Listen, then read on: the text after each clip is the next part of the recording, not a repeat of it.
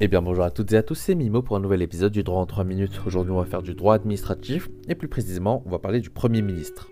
C'est parti Déjà il faut savoir que le Premier ministre est comme le chef d'État une autorité politique, mais plus encore que lui, il a une autorité administrative. La Constitution précise qu'en effet le gouvernement dispose de l'administration. Pour mettre en œuvre ses compétences administratives, il dispose des services du Premier ministre.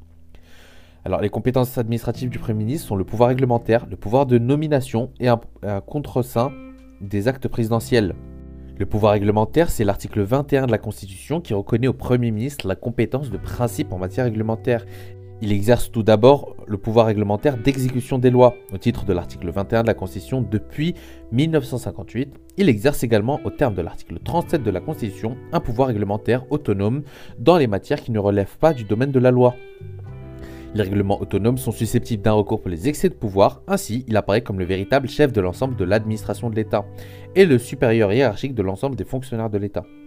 Concernant le pouvoir de nomination, le Premier ministre détient la compétence administrative de droit commun en matière de nomination aux emplois civils et militaires, bien sûr sous réserve des pouvoirs attribués au président de la République, la Constitution, l'article 13. Dans ce domaine, il utilise la disposition de l'article 21, alinéa 2 de la Constitution prévoyant qu'il peut déléguer certains de ses pouvoirs au ministre. Et enfin, le contre-sein des actes présidentiels.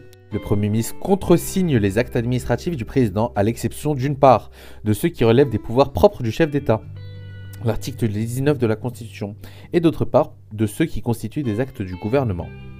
Le contre-sein du Premier ministre est la marque de l'irresponsabilité politique du président, traditionnelle en régime parlementaire.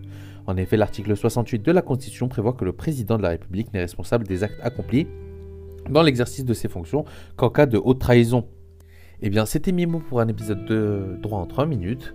On se retrouve demain pour un nouvel épisode. Cheers